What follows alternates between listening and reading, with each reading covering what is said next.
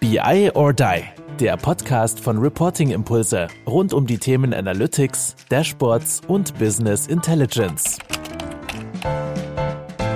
Jo, hallo zusammen zu unserem Podcast BI or Die. Heute geht es um das Thema Data Governance. Jetzt werden sich viele fragen, Moment, die reden doch immer über Self-Service. Neuerdings reden die auch über Planning, die reden auch gerne über Tools. Aber das Thema Data Governance, das machen die ja immer so ein bisschen stiefmütterlich. Ja, das stimmt. Das tun wir und das wollen wir jetzt auch ändern. Erstmal Gruß geht raus an Marco Geuer, der öfter mal das Thema hier besetzt hat, der bei Fiege arbeitet und auch sehr brennt für dieses Thema. Und da habe ich aber gesagt, Mensch, na, den können wir ja immer mal wieder fragen. Den kennt ihr ja vielleicht von unseren Level-Up-Events. Nee, ich hole mal den absoluten Experten, so wie ich ihn war, nämlich am Markt, nämlich für Data Governance, der auch aus einer Beratung kommt, den Christian Schneider in meinem Podcast. Moin Christian, so habe ich dich jetzt eingeleitet. Grüß dich, ne? Hallo Andreas. Ja, äh, schön, schön, dass ich dabei sein darf darf. Witzigerweise war Marco auch mal bei uns und hat seine Dinge dort vorgestellt. Also insofern passt das, glaube ich, auch ganz gut. Große Family. Sage ich ja immer wieder, ne? BI, BI ist Family, BI ist Austausch. Wir versuchen das ja auch mit BI or Die, dieses Zusammen und zusammen erreichen und viel rausgeben und viel wissen. Und ich denke, das ist ja ein moderner Beratungsansatz. Um hier kurz mal ein paar einleitende Worte zu sagen. Christian und ich kennen uns von der BI or Die und Tour und haben gesagt, hey, finden wir alles cool. Wir waren bei euch in Dortmund, wir haben eine schöne Veranstaltung gemacht, wir hatten da tolle Gäste, es war ein schöner Abend und haben gesagt, lass uns auch mal inhaltlich ein bisschen was zusammen machen und was tun. Und dann habe ich gesagt, ja, hey, wir schreiben gerade an unserem Buch BI or Die, nämlich das Self-Service-Buch. Unter dem haben wir das gelabelt. Das wird so ein bisschen Self-Service-Dashboard. Und haben wir gesagt, ah, ganz ehrlich, Christian, ich habe ein bisschen Bauchschmerzen, weil wir machen nur die Oberfläche im Sinne von,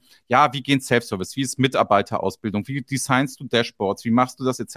Wir bräuchten dort Hilfe, um ein bisschen mehr Fleisch in das Buch reinzukriegen. Und haben gesagt, hey, könntest du nicht das Thema Data Governance machen? So, und hast gesagt, ja, logisch, das ist ja genau das, was ich, wofür ich brenne, was ich gut finde, eine der vielen Themen, aber das ist schon so ein bisschen Lieblingsthema. Und habe gesagt, komm, machen wir zusammen. Kurzer Einschub noch, bevor wir voll loslegen. Ich war ja ein bisschen länger krank, haben ja vielleicht einige mitgekriegt, auch auf LinkedIn und so weiter. Deswegen hat sich das Buch verzögert. Wir versuchen noch immer, dass wir sagen, im August wird das Buch dann auf den Markt kommen, wird zum Download da sein, ihr werdet jetzt alles kriegen, ihr werdet alles machen. Christian hat schon vor Weihnachten, da war nämlich die Deadline, schon geliefert. Erstmal lieben Dank dafür, hat einen super Artikel gemacht. Vielleicht magst du den ja auch dann dementsprechend irgendwo mal ein bisschen ein kleines Preview machen oder so. Das sehen wir alles nochmal zusammen. Ich bin wieder zurück, ich bin wieder da. Insofern geht das los. Jetzt wollen wir aber einsteigen in das Thema. Christian, ganz offene Frage mal, ne? Warum Data Governance? Ich kann mir so vorstellen, dass wenn man jetzt in einer Fachabteilung bei einem CFO sagt, ich hätte gerne einen Termin und möchte dir morgen mal so die Grundlagen Data Governance vorstellen, dass das zu wenig Begeisterung führt. Wenn ich da anrufe und sage, ich möchte gerne Self-Service und Dashboarding anführen, glaube ich, dann hast du große Begeisterung. Oh, das müssen wir uns mal anhören. Wie ist das bei dir? Wie erfährst du hm. das so? Wo ist so, wie so ordnest du Data Governance an? Das ist genau so. Also für, für mich ist Data Governance eine Voraussetzung für Self-Service oder, wenn man mit Self-Service Service anfängt, das kann man auch auf die Art und Weise betrachten, ist, führt das zwangsläufig äh, zu Data Governance. Und ich glaube, die, die Betrachtungsweise ist so ein bisschen die, Self-Service wird ja oft so betrachtet als geil, dann können wir irgendwie die BI-Abteilung ein bisschen ausdünnen oder so, weil das machen die Leute demnächst alles selber. Und wenn man Self-Service als Kostensparmodell einführt, wird es nicht funktionieren. Und genauso ist es bei, bei Data Governance auch. Da muss fairerweise sagen, äh, Beratung kostet letzten Endes Geld und Erfahrung, die man dort kauft, kostet Geld. Das, was letzten Endes den ROI bringt, ist, mit den Daten zu arbeiten. Das heißt, die Daten, die kosten eigentlich euer Geld und das Erfassen, das Speichern, das Verwalten, verwalten. Und das, was man mit Self-Service an die Menschen bringt und mit Data Governance das Ganze in einen, in, in Leitplanken packt, das ist genau das, wo man nachher wirklich einen Effekt spüren kann.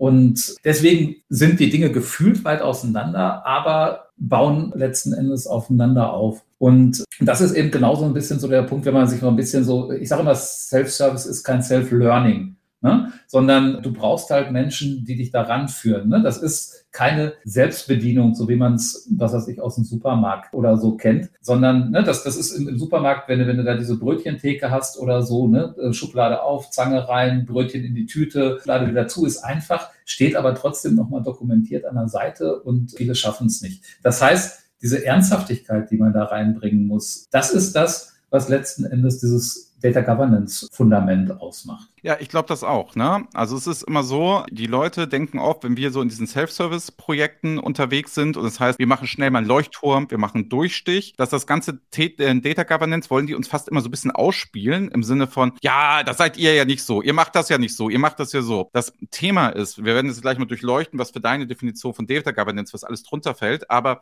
das Thema ist so, dass die Leute denken, ja gut, jetzt mache ich dann die Reporting-Impulse nur noch nacheinander lauter Prototypen, habe immer den Beispiel Beifall, kriegt das schnell und jetzt sind wir dann noch, das Schlimmste ist, wenn die Leute dann noch das Wort Agile missbrauchen, weil das dann oft vermischt wird. Ich mache das halt nicht mehr vernünftig und nicht mehr richtig. Und das erinnert mich dann jedes Mal, ich warne ja jedes Mal und sage, habt ihr nicht damals alle eure BI-Systeme eingeführt, weil ihr diese Excel- und PowerPoint-Wirrwarr doch auflösen wolltet, Single Point of Truth und so weiter und so fort. Ihr habt doch genau das, was ihr jetzt macht, macht ihr dann nur mit einem Power BI, mit einer SAC, mit einem Klick und so weiter. Macht genau denselben Schrott jetzt nochmal und dann noch angeblich, wir würden doch sagen, so geht es. Ja, ja, du brauchst Leuchttürme, du musst Leute überzeugen, du musst Leute mitnehmen, du musst ihnen zeigen, wer Benefit ist. Aber bitte, denk Data Governance mit. Was fällt bei dir bei Data Governance denn alles, was wir sagen, denk das mit? Was fällt da alles runter? Viele Leute haben bei mir früher immer gesagt, das ist ja nur Rechte-Management. Ja, das fängt wirklich bei einer, bei einer Strategie an. Ne? Also du hast, du hast ja im Idealfall eine Unternehmensstrategie, daraus abgeleitet entsprechende Datenstrategie und innerhalb der Datenstrategie eine Data Governance. Jetzt mal unabhängig davon, wie stark das ausgeprägt ist, das ist letzten Endes der, der, der Überbau Aufbau. Dann natürlich der, der Einfluss auf die Organisation. Ne? Also ich weiß nicht, ob wir nachher noch auf, auf Datenprodukte und, und, und Data Mesh zu sprechen Unbedingt. kommen, aber das ist eben genau der Punkt. Ne? Du musst bereit sein, deine Organisation, das, was man jetzt so, es ist ja fast schon, ich sag mal jetzt so ein bisschen, geht das schon in, in Buzzword-Bingo, aber data-driven zu machen. Ne? Und das muss ein Management bei Ihnen sein. Und dann hast du, und, und das, das ist, glaube ich, das, worauf du gerade abhebst an der Stelle, was, was, was immer so, ich sag mal so eindimensional bei Data Governance gesehen wird, Standards. Die sind aber auch wichtig. Ne? Es gibt auch, IBCS zum Beispiel hat ein ganzes Kapitel Unify,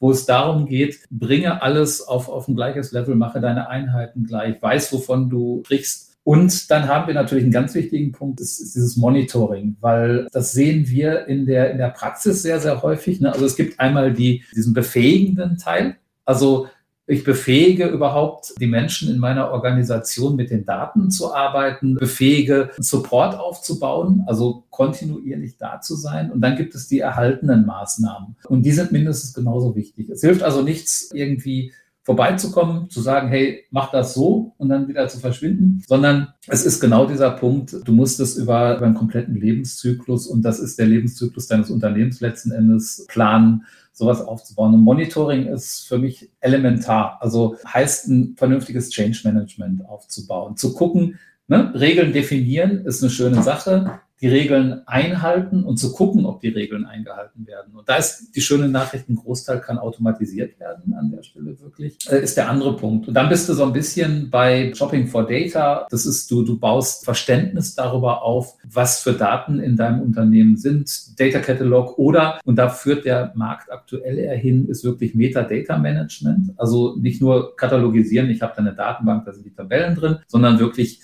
aktiv Metadaten zu verarbeiten.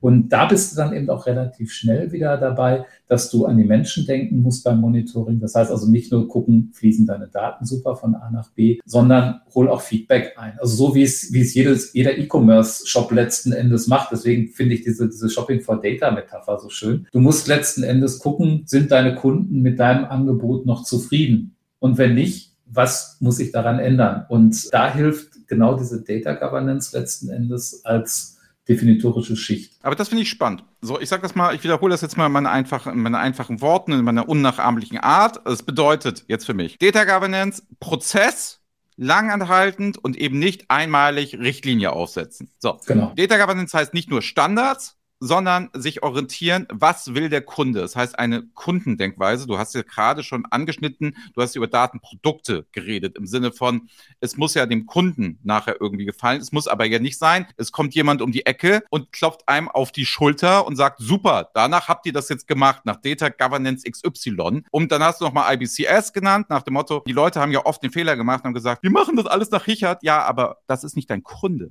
am Ende des Tages. Das heißt, du kannst das Best Practice nehmen und Unify auch machen, aber es muss halt noch so flexibel bleiben und das heißt, Data Governance muss als Prozess, als anpassbar, der zwar starke Regeln vorgibt, stark kommuniziert, stark nach außen Hilfestellung gibt, aber halt noch immer eine gewisse Flexibilität, weil meine Sache ist halt, warum haben denn die Leute im ersten Moment keinen Bock, wenn sie Data Governance hören? Weil es immer so ist, da kommt jetzt die Polizei, die mir Vorschriften mhm. macht. Und ja, normalerweise, ganz ehrlich, Leute, ich parke nicht in der zweiten Reihe vor der Schule. Mache ich nicht. Es gibt aber mal Notsituationen, da muss ich das machen, weil danach XY und so weiter. Ich weiß, es ist doof, alles ätzend, verstehe ich ja auch. Aber so und so vergleiche ich das immer gerne bei dem Data Governance. Wenn du es zu hart reglementierst, dann hat halt keiner mehr Bock, weil er äh, durch Ad-Hoc-Anfragen, durch Brechung, durch Dinge, durch Neuartigkeit, vielleicht auch mal ein neues Tool eingeführt, dann kann es ja nicht sein, nur weil die Data Governance das nicht vorgesehen hat, muss sie ja anpassungsfähig und wandelbar sein. So, und ich glaube, das ist immer so ein Missverständnis, dass wir vielleicht zu versuchen, heute ein bisschen aufzubrechen im Sinne von Data Governance. Bis zu welchem Grad willst du sagen, muss es flexibel sein? Wie viel ist es denn standardisierbar und wie viel muss der Kunde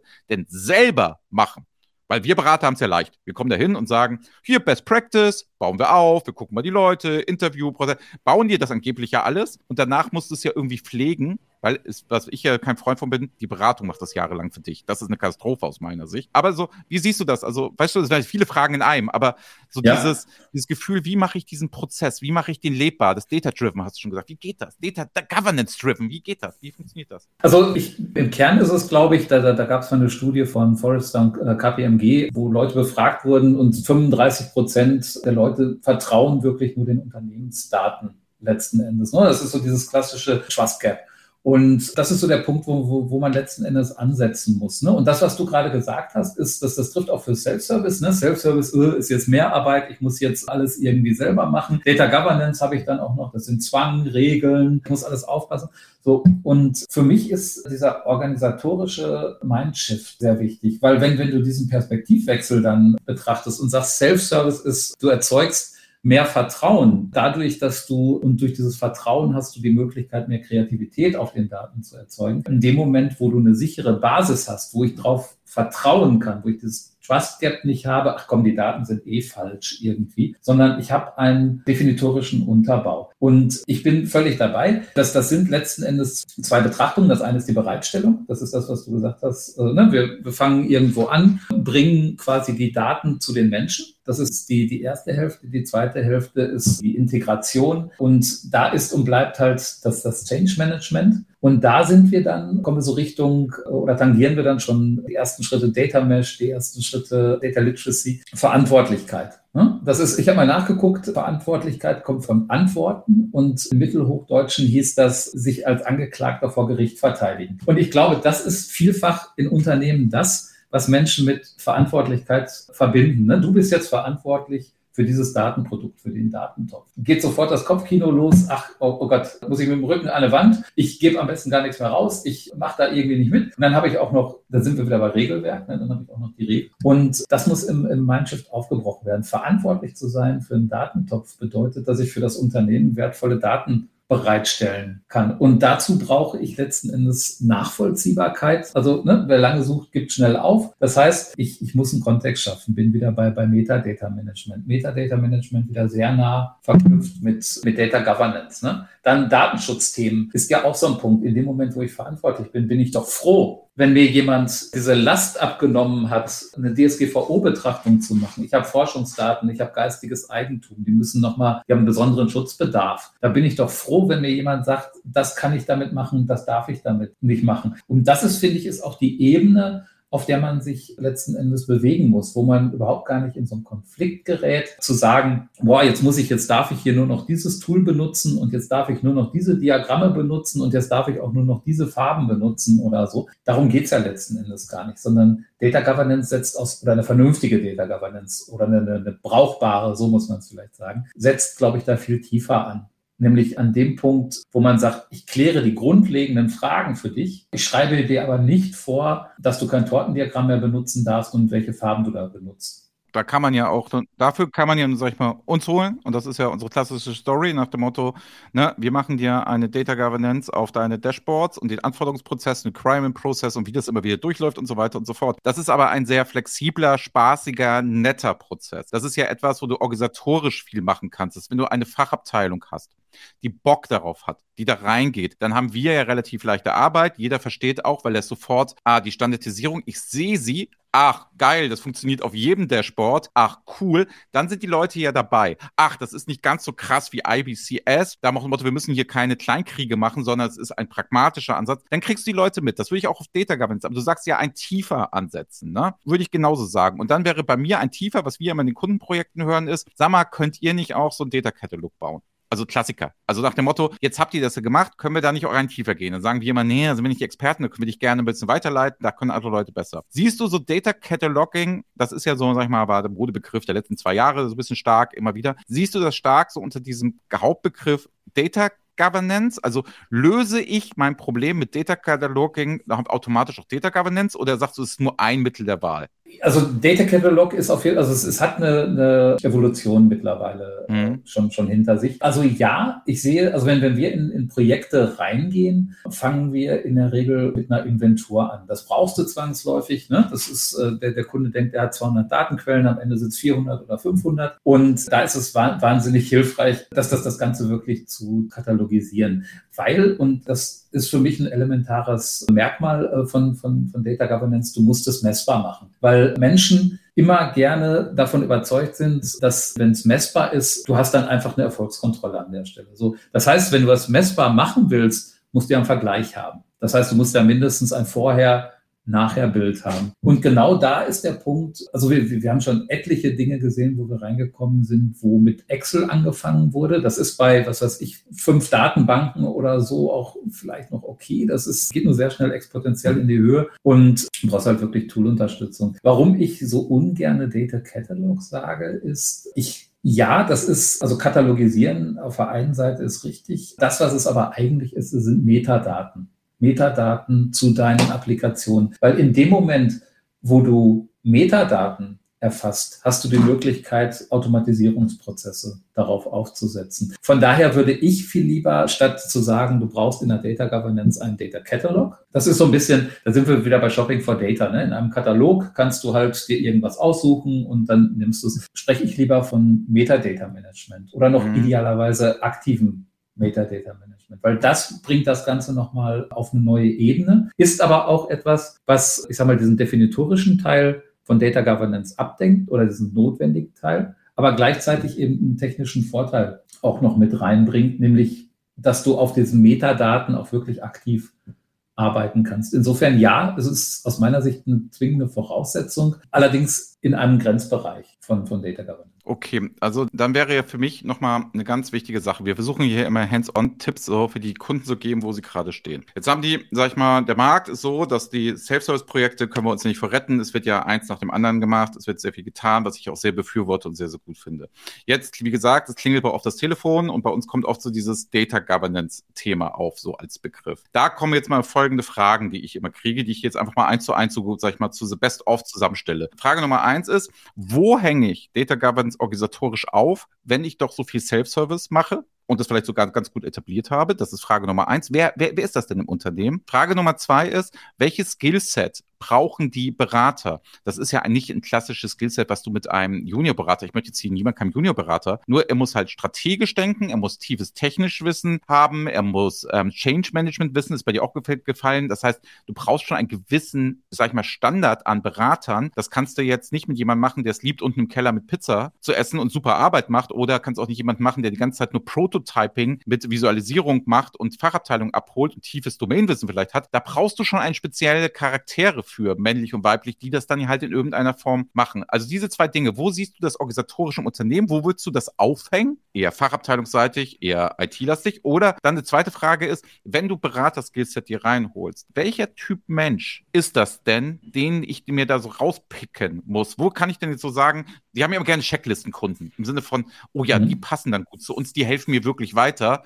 Weil sonst, weißt du, also es ist sehr schwierig bei dem Thema, jemanden zu finden, weil ich kann ja nicht sagen, also ich kann, was ich machen kann jetzt, äh, ich bin gleich fertig, aber was ich machen kann ist, hallo, hier sind unsere 20 Dashboards, da sind die ganzen Leute zufrieden, die machen das alles und so weiter. Wenn du das auch willst, das ist unser Vorgehensmodell, kauf bitte Kunde, kannst dich drauf verlassen, wird ungefähr so lange dauern, können unsere Leute zack weg. Data Governance ist für mich so relativ schwierig zu fassen in einem so Produkt im Sinne von, jetzt kauft diesen Berater, der kann das, der tut das, du hast einen Durchstich und nachher hängt es organisatorisch da auf. Habe ich bei mir relativ einfache Antworten, in Anführungsstrichen. Da stelle ich es mir sehr schwierig vor. Also, wo siehst du das und wo siehst du die Beraterskills von außen, die diesen Impuls geben können? Also vom Aufhängen müssen wir, glaube ich, zwischen Wollen und Können einmal unterscheiden. Dass das Wollen sehe ich definitiv im Management. Also du brauchst ein Management, weil wenn du so klassische Linienorganisationen hast, wenn du größere Organisationen hast, muss es allseits gewollt sein, weil ansonsten kommst du da schon nicht weiter. Was dann letzten Endes das Können angeht, das sehe ich an der Stelle in Fachbereichen. Also da, gibt es organisatorisch musst du dir überlegen, du kannst es zentralisiert machen. Das hat durchaus Vorteile in, in kleineren Unternehmen, einfach weil, weil du eine zentrale Anlaufstelle hast. Du kannst es komplett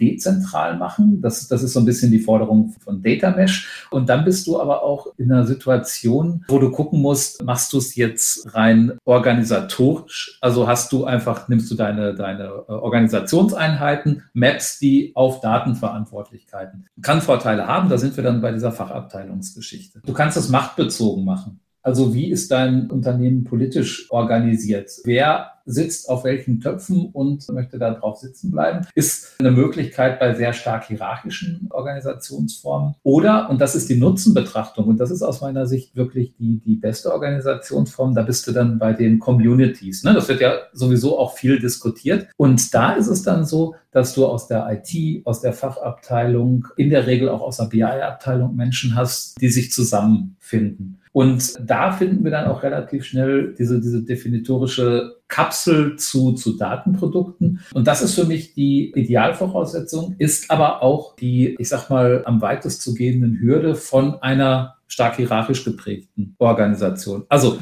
Management bei Ihnen, wichtig, und dann natürlich mit den Menschen, ne, People First, die Dinge dann wirklich tun, die es dann am Ende auch angeht. Also auch wirklich die Menschen mitnehmen. Und da gehören dann Datenverantwortliche dazu. Und ob man es jetzt organisationsmäßig, machtmäßig oder, oder, oder nutzenorientiert organisiert, das, das hängt halt wirklich, wirklich vom Unternehmen ab. Genau, in der Zeit, ne, bevor wir nochmal auf die Beraterfrage kommen, jetzt seid ihr natürlich als Printscape auch eine sehr große Beratung, ihr macht auch sehr viel, ihr seid ja, habt ja richtig Manpower dort und Womanpower und ihr macht ja auch relativ viel so. Und deswegen kannst du natürlich auch sagen, aus deiner Sicht heraus, wo kann man sich auf den Kunden einlassen? Du hast es auch vorhin schon mal gesagt, du sagst ja das schöne Wort Inventur und nicht Ist-Analyse so. Aber deswegen ist es ja auch, sag ich mal, größer gedacht in irgendeiner, irgendeiner Form. Und ihr seid ja sehr auch flexibel und ihr könnt ja auch auf den Kunden ganz anders eingehen. Ne? Aber ich habe schon, glaube ich, aus deinem Unterton rausgehört, dein Lieblingsansatz und das, was, wenn du sagst, du stellst dich als ein modernes Data-Driven Company auf, ne, während es die Communities, die Data-Communities, die lösen dir ja auch die Probleme, die du hast im Self-Service, weil dann auch solche Themen ja verheiratet werden können. Im Sinne von, ey, wir machen jetzt gerade die Anforderungen für das Dashboard oder oh, es läuft ja super, ja, aber die Governance ist noch nicht. Das heißt,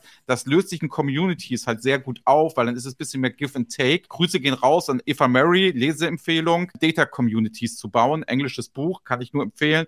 Jeder sollte das mal durchlesen, weil sie kommt von einem ganz anderen Ansatz, als wir oft denken, oft machen. Sie arbeitet, glaube ich, momentan bei Snowflake. Ich weiß es immer nicht. Sie ist ja immer sehr untriebig, wo sie es ist. Und deswegen, aber das ist wirklich eine ganz tolle Sache. Ähm, guckt euch das an, würde ich sagen. Und für mich ist das auch als Organisationsform, witzigerweise, wie du das auch sagst, habe ich gar nicht so erwartet, ist es auch, Communities zu bauen, erfordert nur leider extremes Durchhaltevermögen, extreme Strukturen, was die Leute auch gerne vergessen. Du kannst nicht einfach nur einen fucking Teamstermin einstellen und denken, das ist eine Community. Die müssen sich sich aber auch nicht jeden Tag treffen und Abendessen und lieb haben, auch nicht. Aber auch dort Spielregeln wieder zu definieren, wie funktioniert das etc., extrem wichtig, was du ja auch immer unter Change Management hattest. Und deswegen, jetzt, pass auf, ich bin ja ein Moderationsgott. Deswegen will ich jetzt, jetzt noch auf die Beraterfrage kommen, was ich jetzt hier gerade alles aufzähle. Gehen wir den modernen Weg der Communities. Wie kriege ich jetzt einen Technologieberater? Beraterinnen, die ziemlich gut sind in ihrem Fach, die viel wissen müssen, die Data Governance, die Metadatenmanagement können, die Masterdata Data Management können, die für SAP vielleicht können, weil es ein BW gibt und da gibt es verschiedene Quellen und die müssen ein Grundverständnis von Daten haben. Dann gibt es vielleicht noch drei, vier Frontends. Und wie suche ich mir denn jetzt den passenden Berater oder Beraterin aus? Was würdest du denn sagen? Wie geht das? Also als Kunde. Ich muss dich enttäuschen, das ist du, du bist gar nicht so ein Moderationsgott, sondern das war die Herleitung dafür, äh, welchen Menschen du brauchst. Und das, was ich gerade gesagt habe, also das ist, du, du musst äh, jemanden haben, der durchaus die Managementbedürfnisse versteht. Ne? Also das, das ist, wenn, wenn, wenn du irgendwo im oberen Management bist, du hast ja ganz andere Bedarfe an der Stelle, du hast eine ganz andere Perspektive und äh, die muss man einnehmen können. An der Stelle. Das heißt, du brauchst schon jemanden, der diese Sprache spricht, die eine andere Sprache ist als eine technische. Und deswegen machen wir an der Stelle auch gerne die Trennung. Also die Menschen, die bei uns an der Stelle beraten, das sind in der Regel auch Principals. Das hattest du zwischendurch mal gesagt. Also es ist, du brauchst schon eine gewisse Erfahrung, die diesen organisatorischen Teil abdecken können. Und dann brauchst du Menschen, die letzten Endes wirklich, und da kommt es ja auf, auf Empathie an, Menschen mitnehmen können, Menschen begeistern können. Da geht es äh, ehrlich gesagt weniger um Tools, da geht es auch weniger um, um Technik, da ist es auch ehrlich gesagt relativ egal, was für ein Tool eingesetzt wird, solange du die Menschen nicht mitnehmen kannst und diese Communities wirklich bauen kannst. Es gibt einfach Menschen, die schaffen es, um sich herum Leute zu versammeln, die dann gerne miteinander arbeiten. Und darum geht das. Und das, was wir sehr häufig sehen, ist so der Prophet im eigenen Land, der ist immer relativ schwierig. Wenn jemand von außen hereinkommt und einfach guckt, was hast du für ein Bedürfnis, was hast du für ein Bedürfnis, was hast du für ein Bedürfnis und das abgleicht, das sind die Menschen, die man an der Stelle braucht. Also es gibt ja so dieses, es gibt ja so diese, diese psychologischen Einordnungen, ne? So, und das, was man dort braucht, ist ein Netzwerker, der es schafft, Menschen, die vielleicht auch vorher gar nicht miteinander arbeiten wollten, dazu zu bringen, diese Communities zu erzeugen. Und da bin ich voll bei dir. Es ist nicht mit einem Teams Termin getan, sondern das, das ist wirklich Organisation, äh, Vorbereitung und was wir immer gerne sagen, so die drei wichtigsten Punkte, Kommunikation, Kommunikation und Kommunikation wenn ihr jetzt euch noch weiter das Thema interessiert, guckt noch mal rein beim Level Up Event oder auch beim Podcast. Marco Geuer, der auch noch mal was zu Data Governance gesagt hat. Christian jetzt ein bisschen mehr aus der Beratersicht und wie wir das hier von außen sehen. Was noch mitgeben kann, ist Klassiker, wie ihr einen Berater aus meiner Sicht heutzutage beauftragen solltet, ist, ihr solltet nicht nur einen Einzelberater nehmen, ihr solltet immer auch, wir nennen das jetzt mittlerweile Sidekick nehmen. Nämlich meistens die Leute, die gute Netzwerker sind und sowas aufbauen, sind meistens nicht so gut im Dokumentieren. Und da genau bei Data Governance brauchst du das extrem. Das heißt, so eine Mischung, ne, es ist oft so, sag ich mal, eher Junior oder bisschen Professional Consultant zu Principal und dann so ein bisschen, dass die das beide zusammen moderieren und das dann das Doing ist. Was ich ganz schlechte Erfahrung gemacht habe, ist so Leute, die so viel Empathie haben, Change Management etc., sind oft ganz gut da drin, das Dinge aufzureißen, aber nicht zu dokumentieren, nachzuhalten. Und das ist ein Data Governance der Tod. Nämlich, du musst dir das, was entschieden wurde und die Leute ja mal zwingen, auch zu sagen, diesen Weg gehen wir jetzt. Deswegen würde ich immer sagen, das ist so als Projektteam die können auch ein bisschen größer werden, je nach Anforderungen. Ihr wisst das alles selbst, brauchen wir euch nicht sagen. So, wenn ihr jetzt nochmal sagt, oh, das war aber eine coole Folge, jetzt machen wir auch bei Data Governance, wir wollen das auch weiter fortsetzen. Deswegen hat Christian sich auch bereit erklärt, er wird nochmal bei uns beim Power BI Day, das ist folgendermaßen, da kommen unsere Kunden und Interessierte zusammen. Da könnt ihr euch leider nur anmelden, das streamen wir nicht live, weil da wird viel off the record geredet, da werden über Probleme geredet, kriegt man viele Insights, da wird viel Austausch, das ist so ein bisschen Community-Gedanke. Wir machen das nämlich mit unseren Kunden, wir sind ja schlau, lernen wir ja selber auch. Da wird Christian einen kleinen Impulsvortrag machen und euch mit Diskussionen zur Seite stehen. Wann wir das genau machen, das wird alles nochmal kommen. Wir machen das ja fast monatlich etc. Aber da wird, ne, schreibt einfach Oliver Ulbrich, Kai-Uwe Stahl, mich oder info at BI or die und sagt, wenn ihr irgendwie strategisch unterwegs seid wenn ihr irgendwie Führungskraft seid, wenn ihr dieses Thema habt, wenn ihr es verargumentieren müsst, wenn ihr da diesen Einstieg sucht oder schon ein bisschen was gemacht hat oder es funktioniert nicht und wollt euch da mit Christian mal austauschen, der hat sich bereit erklärt, dass er da mal vorbeikommt. Kurzweilige Veranstaltung, glaube ich, geht drei bis vier Stunden, ist mehr Impulsvortrag und dann kann man auf Augenhöhe diskutieren. Wenn ihr Bock habt, wie gesagt, schreibt uns einfach, könnt auch Christian schreiben, funktioniert auch, wie ihr wollt. Und sonst, Christian, bleibt mir nur zu sagen, man darf dich wahrscheinlich auch bei LinkedIn kontaktieren, man darf dich auch so mal schreiben, man darf gerne, wenn man das Thema aufmachen möchte, mit dir das machen. Du bist ja auch vom so unser Schlag, nach dem Motto, unterhält sich auch gerne mal mit Leuten, du machst das so und machst nicht sofort die Berateruhr an, sondern man kann ja erstmal gucken, ist das was? Natürlich wollen wir alle was verkaufen, brauchen wir nicht drüber reden, so verdienen wir auch unser Geld, aber natürlich sind wir erstmal offenes Ohr und reden mit den Menschen. Insofern bleibt mir nur zu sagen, lieben, lieben Dank für den Einstieg. Wir haben wie immer wieder gemerkt, es ist People First, es geht um Menschen. Ne? Ich fasse nochmal zusammen, für mich ist Data Governance als Prozess Nochmal eine ganz wesentliche Aussage. Data Governance muss flexibel sein und gleichzeitig Standards erfüllen. Du brauchst äh, ein gutes Skillset. Du musst es auf der Liste haben. Es ist Voraussetzung für Self-Service und es ist ein Invest, den du gehen musst. Daten kosten nun mal Geld, um dann den Nutzen zu haben. Nächstes Mal, wenn Christian und ich auf dem Level Up Event, da wird es auch zu Gast sein, da werden wir nochmal beide drüber reden, nämlich wie so ein ROI aussieht, wie Datenprodukte aussehen, wie Nutzbarmachung und wie Data Governance helfen kann. Du weißt doch gar nichts von dem Glück, aber das will ich mit dir bereden. Deswegen machen wir es das nochmal. Also Teil 2 wird kommen, wird folgen. Freut euch drauf. Und sonst, die letzten Worte in diesem Podcast gehören wie immer dem Gast. Du kannst sagen, machen, tun, was immer du möchtest. Du kannst sagen, was du immer schon im Podcast sagen wolltest. Du kannst auch hemmungslos Werbung machen. Du kannst auch dir Wunder was einfallen lassen. Es sind deine letzten Worte, Christian. Lieben Dank, dass du da warst. Das Einzige, was du nicht sagen darfst, ist vielen Dank für die Einladung. Das ist nämlich verboten. ja, es war mir eine große Freude. Es war auch eine große Freude, an dem Buch mitzuwirken. Da freue ich mich auch schon drauf, wenn, wenn wir das dann zur Realität werden lassen. Ansonsten hat man hoffentlich gemerkt, dass das Data Governance, Data Literacy ein Herzensthema ist. Dazu werde ich auch noch mal, wie gesagt, an, an vielen Stellen auftreten und, und was sagen. Und ja, ich würde mich einfach auch wirklich auf den Austausch freuen. Das, das ist das, was mir immer mit, mit äh, dir, mit euch total Spaß macht. Und das ist da, und das hattest du, glaube ich, jetzt auch gesagt, das ist da, wo man eigentlich lernt, wie, wie der Markt eigentlich funktioniert. Und das halte ich für, für total wichtig. Und da geht es auch wirklich primär um den Austausch. Und ich glaube, in dem Moment, wo man im Austausch ist, geht es dann auch darum, zusammenzuarbeiten. Und das wird genauso viel Spaß machen. Habt's auf der Liste, kontaktiert euch mit Christian, nimmt die Angebote, die er frei in den Markt gibt, wo er das alles tut, macht. Ich kann es nur empfehlen, ich mache es auf jeden Fall. Insofern, ciao zusammen, bis dann, auf bald. Tschüss.